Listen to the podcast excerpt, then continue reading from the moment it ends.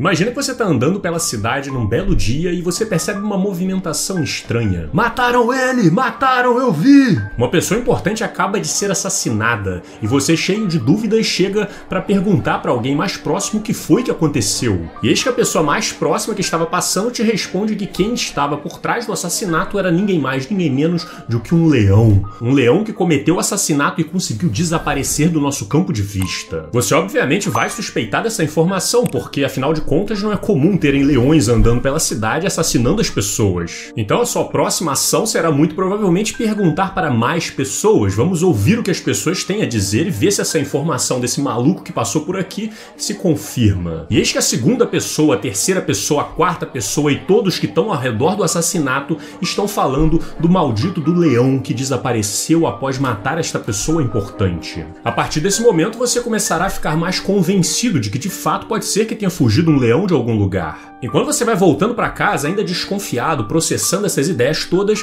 você pega o seu celular para se informar e percebe que você está recebendo notícias falando sobre o assassinato cometido por um leão na cidade. Cara, você tá vendo essa história do leão, cara? Que doideira, que azar que aquela pessoa importante foi ter naquele momento ali, hein? E quando você liga a televisão, você vê que alguns noticiários estão falando de um leão, mas alguns outros estão falando que na verdade foi um grupo armado de pessoas que cometeram este assassinato. Ué, eles estão falando isso aqui agora, mas por mais estranho que pareça, tem muita gente falando que foi o leão. Nesse momento, se você não tiver critérios para conseguir avaliar a credibilidade das fontes de informação que chegaram até você, você tenderá a acreditar naquelas em que você ouviu mais vezes e pelo maior número de pessoas, mesmo que não seja real. Essa foi a conclusão de um centro de pesquisa nos Estados Unidos chamado Rand Corporation, que analisou o sistema de propaganda russo utilizando hoje novas tecnologias como as redes sociais e a forma como ele vem sendo adotado por vários outros governos autoritários pelo mundo. A tática foi apelidada de Fire Hose of Falsehood, né, que numa tradução seria como aquela mangueira de incêndio só que ao invés de água, muitas mentiras. E a ideia até que é bastante simples. Se você tiver vários sites, vários blogs que você cria, você dá uma lapidadazinha nele para ele ficar com cara de um portal jornalístico. Você então coordena esses sites para produzirem as narrativas que você deseja e bombardearem as redes sociais a todo momento. Então, quando as pessoas vão se informar sobre algum assunto, elas recebem uma notícia de que o assassinato foi cometido por um leão. E quando elas começam a pesquisar mais, elas encontram um segundo site, um terceiro site, um quarto, um quinto, um sexto site site confirmando essas informações, você já começa a refletir que talvez ela seja verdade. Então você vai ler os comentários embaixo da notícia, ver por onde essas notícias estão circulando e conseguir absorver mais opiniões de usuários diferentes para poder formar bem a sua opinião. E que você percebe que as pessoas estão comentando sobre o leão, se ele tinha juba dourada, se ele tinha juba preta, a velocidade em que ele matou, onde é que foi que a agarrada aconteceu. E quando você entra nas redes, você começa a ver influenciadores e parlamentares e pessoas poderosas com confirmando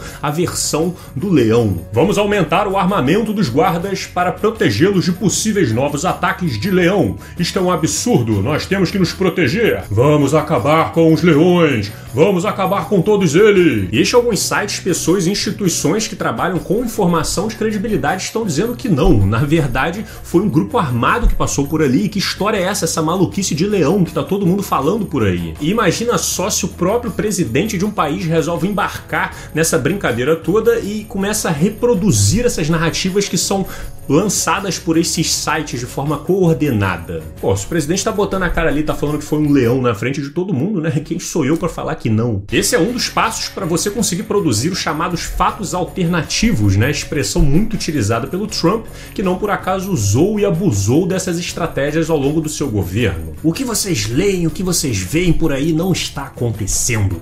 Por isso, fiquem sempre com a gente, acreditem no que a gente diz. E o interessante é que saiu um estudo recentemente por pesquisadores da UFRJ e da UF que identificaram uma estratégia que ao menos 57 publicações feitas por 38 sites, sendo a maioria deles bolsonaristas ao longo da pandemia, estariam divulgando dados científicos falsos sobre a Covid-19 ao longo do período da pandemia, que teriam sido posteriormente compartilhados por parlamentares para reforçar os fatos alternativos. Eu acho curioso que os últimos anos foram marcados por um suposto outro lado que as pessoas deveriam ver, mas estamos chegando no momento em que os fatos são fundamentados por estudos de credibilidade, são divulgados por instituições respeitadas de pesquisa e entidades internacionais, enquanto os fatos alternativos são marcados pelos estudos frágeis, pelo obscurantismo e pela desinformação. Não é à toa que muitos desses sites foram dos principais responsáveis por propagar aqui no Brasil conteúdos negacionistas contra o isolamento social a favor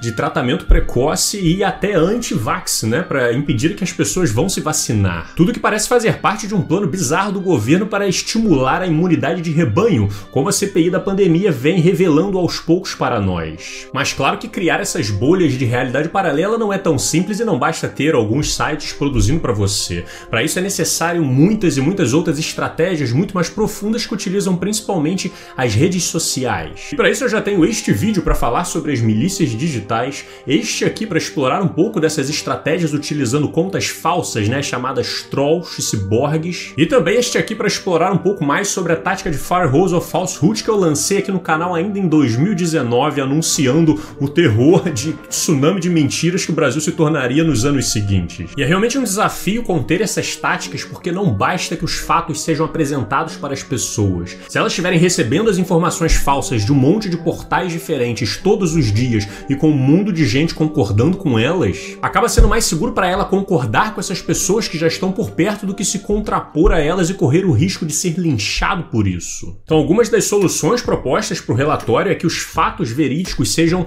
apresentados o mais rápido possível para as pessoas, de forma mais clara, de forma mais acessível e que sejam repetidos, enfatizados e martelados na cabeça das pessoas o máximo possível, para que a mentira não acabe vencendo pela insistência. Mas aí fica difícil, meu filho. Vocês falam uma coisa, eles falam outra, falam uma coisa, falam outra. Em quem que eu vou acreditar? Por isso, educação digital é extremamente importante e um dos caminhos para superar este problema. As pessoas precisam aprender a conferir as fontes de informação e saber diferenciar a credibilidade dessas fontes. Será que um jornalista de carreira, um pesquisador, um cientista sério está disposto a sacrificar toda a reputação que ele criou ao longo da sua vida para embarcar numa narrativa falsa? Talvez isso até aconteça, mas nós estaremos de olho. E quem são as pessoas por trás das fontes de informação que você consome? Você acredita em tudo que você vê na internet? Como diferenciar uma informação da outra? Como diferenciar os fatos dos fatos alternativos? Já pensou se a gente descobre que as pessoas por trás do crime na cidade eram as mesmas que estavam financiando a história do leão? Então deixe seu like, se inscreva para receber os próximos vídeos e comente aqui embaixo o que você achou dessas ideias. Beleza? Nós nos vemos em breve. Um grande abraço e valeu!